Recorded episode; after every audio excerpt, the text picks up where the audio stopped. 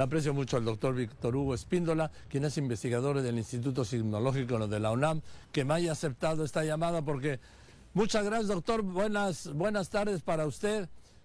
Esto es, por, por decirlo menos, inédito, ¿no, doctor?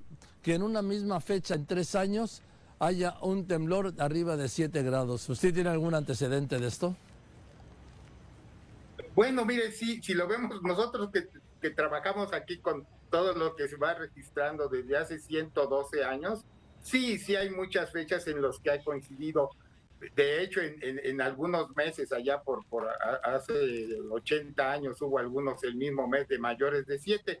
Más bien aquí lo que la, cuestión de la, de la probabilidad, ¿verdad? De que en el 85 un sismo, un 19 de septiembre, en el 2017 eh, eh, otro sismo, el año pasado también eh, el, 7 de, septiembre, pues ocurrió uno de 7 puntos en Acapulco y ahora este de 7.4 eh, eh, pues es de llamar la, atención, ¿verdad? Entonces, bueno, son estos sismos que se han sentido, pero sin lugar a dudas, en, entre estos periodos también ha ocurrido otros sismos de magnitudes grandes, como en, en, Huatulco de hace dos años, que ocurrió en, en, este, en otros meses, ¿no? Pero sí es una, es una este, fatal coincidencia, llamémosle así, que ocurra el día del simulacro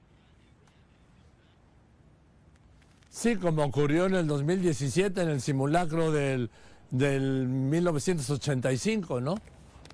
Es correcto. Entonces, pues ya, ya va, ya. Esta sería la, la, la tercera ocasión, ¿verdad? Que ocurre el mismo día del simulacro, el del 85, 2017 y este también de magnitud grande en la región de La Mira, precisamente más apegado, más adyacente a donde ocurrió el sismo de 1985. Sí, el de 85, recuérdenos, doctor, aquel que destruyó la Ciudad de México, ¿en qué rango estaba de grados? Eh, eh, fue de magnitud 8.1. Aproximadamente, aproximadamente una, unas 15 veces de, con mayor energía que este que acaba de ocurrir.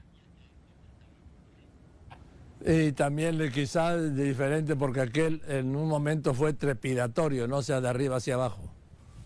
Mire, lo que pasa es que los efectos de estos sismos son muy diferentes.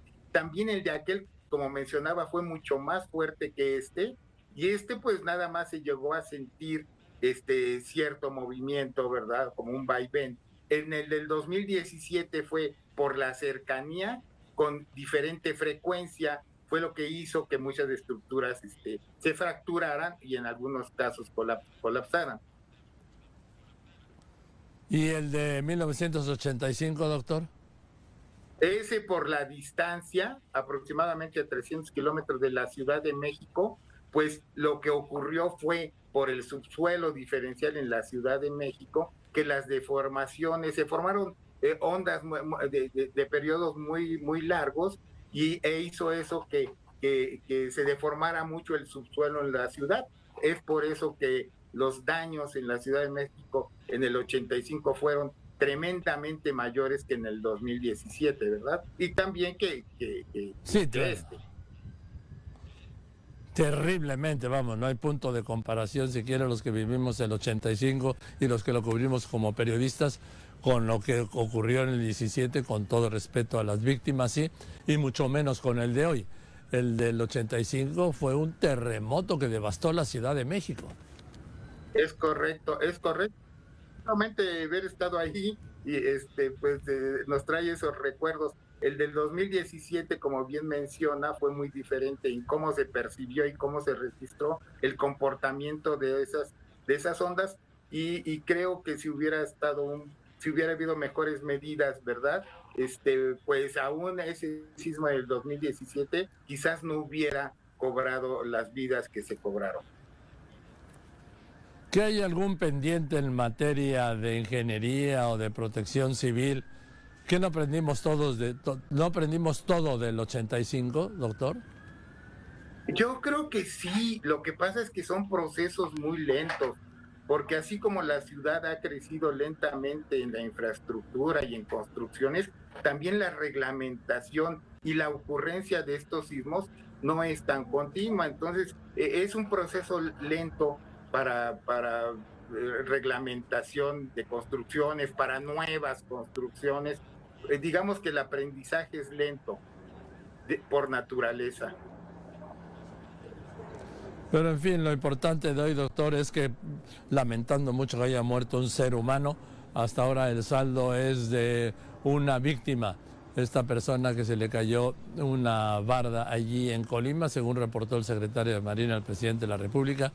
Y cuando estamos hablando de un 7.4, con todo respeto a los deudos de esta persona que falleció, que no tenía por qué morir, pues este, no hay comparación entre la magnitud del sismo y el saldo de las víctimas, ¿no?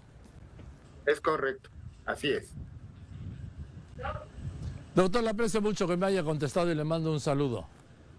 Un saludo allá. Mucho gusto en estar con ustedes. al contrario, doctor.